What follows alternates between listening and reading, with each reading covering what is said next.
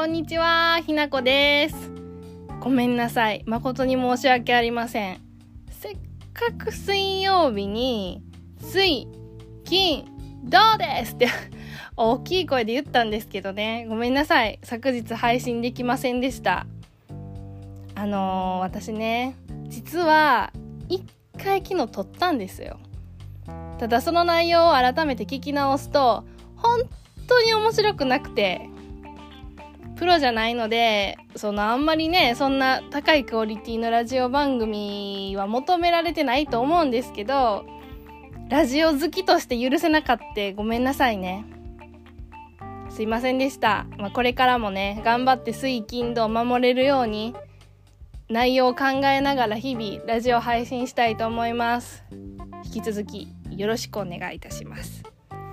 さて、今日なんですけど、とうとう明日から緊急事態宣言が出ますね。私の地域でも出るんです。明日から5月の11日まで。まあね、ゴールデンウィークにね、密集したところがたくさんできて感染者数を増やすよりはいいよねと思ってます。でも、どうです？居酒屋でお酒類提供しないよう要請されるみたいなんですよ。だから私思うんですけどやっぱりねお酒類提供されない分ね意外と交友関係の淘汰ができるんじゃないかなと思って。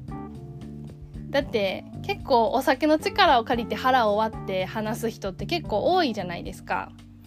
だからある意味お酒なしでも深い話ができたりとかもう心を通わせることができる人を見つける改めて考え直す機会にもなると思うんでね。それは全く悪いと思いません。でもゴールデンウィークほんまどうする？どうしようって思ってます。なぜかというと、まあ、この状況って去年と変わらないんですけどね。まあ家で読書するなり勉強するなり自分磨きをしていきたいんですけど私の場合はちょっと化粧の研究をしようかなと思います。私あんまり化粧気がなくってですねまたあの自分の顔が結構薄いんです。目もパッチリしてないし、まあ、口もちっちゃいし鼻もちっちゃいし何て言いますかね。割とこうすっごい古風な顔なんですよ。だから濃いメイクが似合うわけでもないしでもしないわけにもいかないし社会人なのでね。でも今まですごくその化粧とかそういうのの研究が一番してこなかったかもしれないです。だからこの機会に私はお化粧の研究をしたいと思います。女性の皆さんよかったらおすすめのお化粧品だとか研究の仕方教えてください。お願いします。